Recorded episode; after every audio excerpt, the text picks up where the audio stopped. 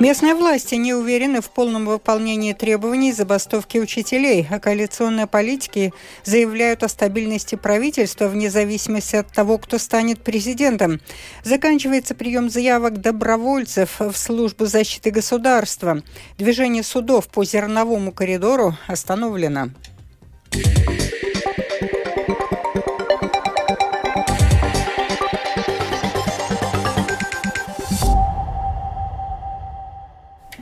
Школьные управы самоуправления не понимают, хватит ли выделенных правительством дополнительных денег на повышение зарплат учителям в новом учебном году. Продолжение темы у Скирманта Бальчуты.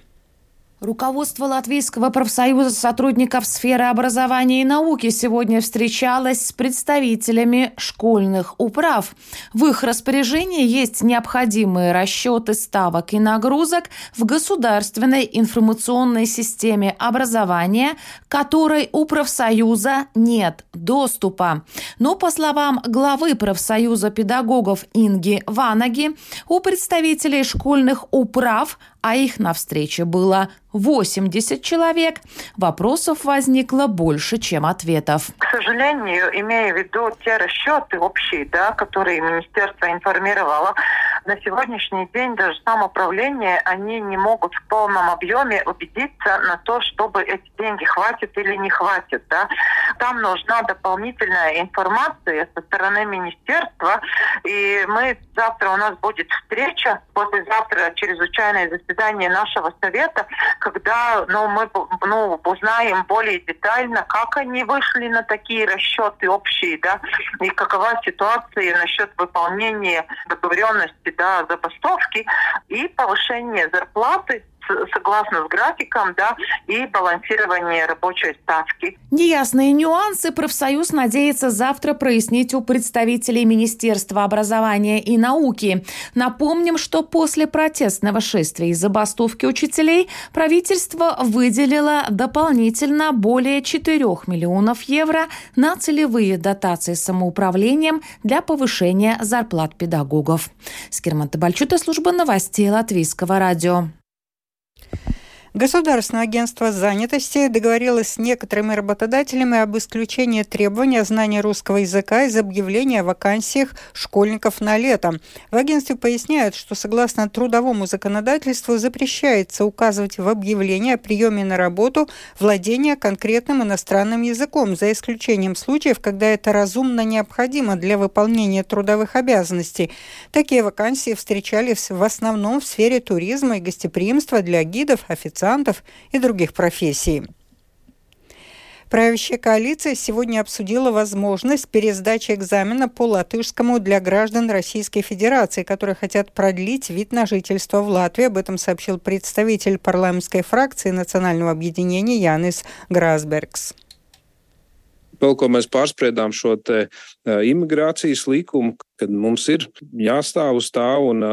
Мы обсудили закон об иммиграции. Нам надо стоять на своем, но пересмотрев, улучшив порядок и позволив повторно сдать экзамен на знание латышского, если результат неудачный. Надо все-таки понимать, что это граждане Российской Федерации, которые отказались от латвийского гражданства по разным причинам. Некоторые для того, чтобы было легче выполнять свои рабочие обязанности, используя возможности безвизового режима для россиян как это сделал, например, 14 лет назад один дальнобойщик, прекрасно говорящий на латышском. Таких случаев у нас много и разных. В любом случае, этим людям надо доказать знание латышского хотя бы на минимальном уровне, и от этого мы отступать не будем, но позволить им повторно сдать экзамен – это то, что было бы допустимо, и это то, что надо сделать. Ļaut to darīt atkārtoti, tas būtu jā, pieļaujams un, un darāms. После заседания коалиционного совета политики заявили о стабильности правительства вне зависимости от того, чей кандидат победит на выборах президента. Об этом расскажет Скирман Табальчута. На этой неделе состоятся встречи коалиционных фракций с кандидатами на пост президента страны. Объединенный список выдвинул Улдиса Пиленса, Новое единство Эдгара Ренкевича, а оппозиционные прогрессивные Элину Пинта. На вопрос о том, сможет ли Новое единство сохранить за собой пост премьер-министра в случае победы Эдгаря Ренкевича, сам глава правительства Криш Янис Каринч отвечать отказался. Председатель парламентской фракции Объединенного списка Эдгар Ставарс указал, что коалиционного соглашения по президенту нет, а значит без обид. Мы призвали своих партнеров по коалиции не поджимать губы, если большинство голосов в парламенте получит нами выдвинутый кандидат Улдис Пилэнс. И точно так же симметрично мы обязуемся не поджимать губы, если больше голосов получит какой-то другой кандидат. То есть выборы президента никак не могут быть связаны с коалицией. По крайней мере, на наш взгляд, нет. Партнера по коалиции поддержал и Янис Грасбергс из Национального объединения. Мы видим президента не как президента политической договоренности, а как того, кто по сути лучше всего будет представлять государство. У нас сейчас есть возможность оценить каждого из кандидатов индивидуально и решить, кто из них лучше будет представлять Латвию. Это точно не будет делаться по принципу соглашения, за сколько нам нам за столько и вам. На просьбу оценить стабильность правительства по шкале от 1 до 5 Таварс дал 4,5, Грасбергс 4, а Каринч просто указал, что продолжает работать. Скирман Табальчута, служба новостей Латвийского радио. Бюро по предупреждению и борьбе с коррупцией КНАП в административном порядке наказало пятерых высокопоставленных чиновников МИДа за присуждение себе денежных премий, сообщается на сайте ведомства. Госсекретарь министерства Андрей Пелш с 1 июля прошлого года участвовал в принятии решения о награждении денежными премиями должностных лиц и сотрудников Центрального аппарата МИД и дипломатических и консульских представительств Латвии, в том числе и его самого. Пелш оштрафован на 280 евро. По той же причине оштрафован его зам Анджей э, Вильямсонс на 250 евро, директор департамента Ивар э, Пундурс на 200 евро, зам госсекретаря Астра Курме на 220 евро, административный директор Атис Лотс на 550 евро. Решение к нам вступило в силу в апреле. Рижский центр психиатрии и наркологии надеется дожить на существующем финансировании до осени или, возможно, даже до Нового года, сообщила Лето председатель правления Сандра Пуци. Она признала, что сложно предсказать, что будет дальше, но в настоящее время финансов хватает только на то, чтобы выжить. Не хватает денег для развития и новых программ, но такие средства необходимы, если есть стремление к современному раннему вмешательству, электросудорожной терапии и новым программам, сказал сказала Пуца. В то же время она уверена, что центр выживет.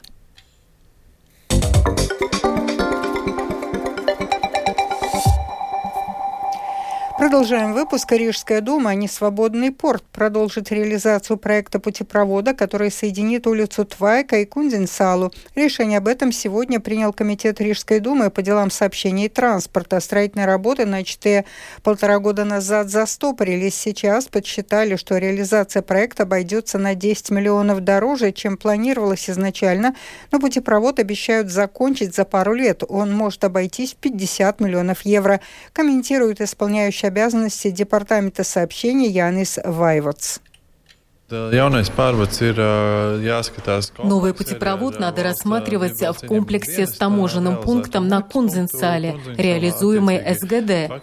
Фактически мы перенаправим транспортный поток с улицы Урекстес из старого таможенного пункта на Кунзенсалу, где планируется построить новый современный таможенный пункт.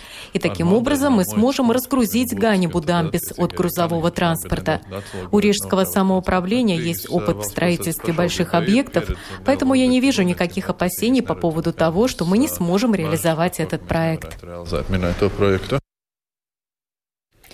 Сегодня заканчивается прием заявок добровольцев в службу защиты государства. Желающих оказалось более чем достаточно, рассказывает Скирман Табальчуты. По данным на начало дня, желание служить уже изъявили 449 граждан Латвии. Из них 9 женщин и 3 человека, живущие за границей. Министр обороны Инара Мурнеце активность добровольцев оценивает как хорошую. Изначально планировалось, что на службу заступят примерно 300 призывников, что мы получим примерно 300 заявок. Это значит, что все прогнозы оправдались с лихвой, и это очень хороший показатель. Да, может быть, не все выдержат требования относительно здоровья, но посмотрим. Со всеми подавшими заявки добровольцами свяжется Центр рекрутирования и отбора. Они получат информацию о конкретной дате, когда надо надо будет пройти проверку здоровья. На это потребуется один день. Проверки здоровья призывников начнутся уже на следующей неделе. Те, что пройдут отбор, к службе заступят с 1 июля этого года. Скирман Табальчута, служба новостей Латвийского радио. Президент Украины Владимир Зеленский прибыл с визитом э, в Британию в рамках его короткого европейского турне. Великобритания намерена передать Украине сотни зенитных ракет и боевых беспилотников. Об этом по случаю визита Зеленского в Лондон сообщило британское правительство. Ранее Зеленский посетил Францию, Италию, Германию. Как заявил президент Украины, его визиты в европейские столицы связаны в частности с намерением создать коалицию истребителей. Движение судов по зерновому коридору остановлено. Существование самой инициативы кажется под угрозой, если 18 мая участники зерновой сделки не выполнят требования Российской Федерации.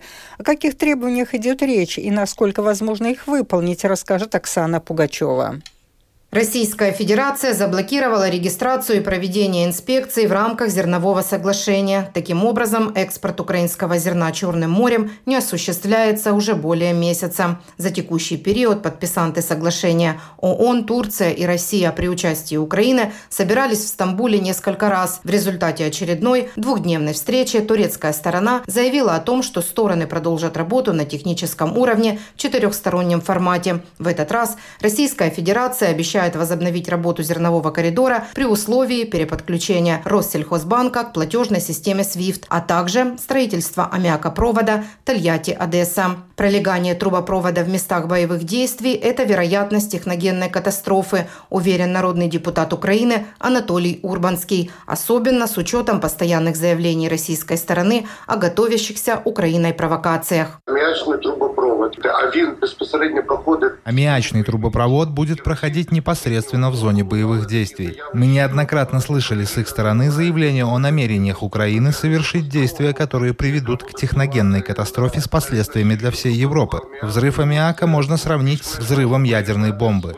Э, ядерную бомбу. В украинском правительстве допускают, что такие требования Россия озвучивает как раз для достижения результата невозможности их выполнения. Как следствие, зерновой коридор будет полностью заблокирован. Если до 18 мая не удастся достичь консенсуса по зерновому соглашению с учетом российских требований, заявляет замглавы МИД Российской Федерации Сергей Волошин, оно прекратит свое существование. В Украине не исключают альтернативных решений, если зерновой коридор все же будет заблокирован, подчеркнул Василий Боднар, чрезвычайный и полномочный посол Украины в Турции. Нам треба думать також над якимись альтернативными вариантами, якщо росіяни... Нам нужно думать о каких-то альтернативных вариантах, если россияне попытаются заблокировать соглашение 18 мая. Ни один из посредников не поддерживает действия России, но когда наступит 18 мая, мы увидим, как каждая из сторон будет действовать. Позиция Украины неизменна. Зерновая инициатива должна быть продлена на больший срок и расширена. Ее стабильная реализация критически значима для мировой продовольственной безопасности. Оксана Пугачева, специальный украинский корреспондент служба новостей Латвийского радио. Печальная новость ушла из жизни актрисы Регина Разума, сообщает Новый Рижский театр на своей странице в Facebook. Актриса работала в театре Дайлес, но последние 30 лет была в коллективе Нового Рижского театра. Прощание с актрисой состоится в понедельник, 22 мая, с 13 до 14 часов в Малом зале Нового Рижского театра. До обеда понедельника билеты на 10 концертов 27-го всеобщего латвийского праздника песни и 17-го праздника танца были распроданы, сообщила представитель Латвийского национального культурного центра Линда Эртмане. В первый день в продажу поступило свыше 20 тысяч билетов на 15 концертов праздника, причем почти половина имеющихся билетов была куплена в первый час. Это был обзор новостей дня 15 мая. Продюсер выпуска Марина Ковалева. Выпуск провела Алдона Долецкая. О погоде.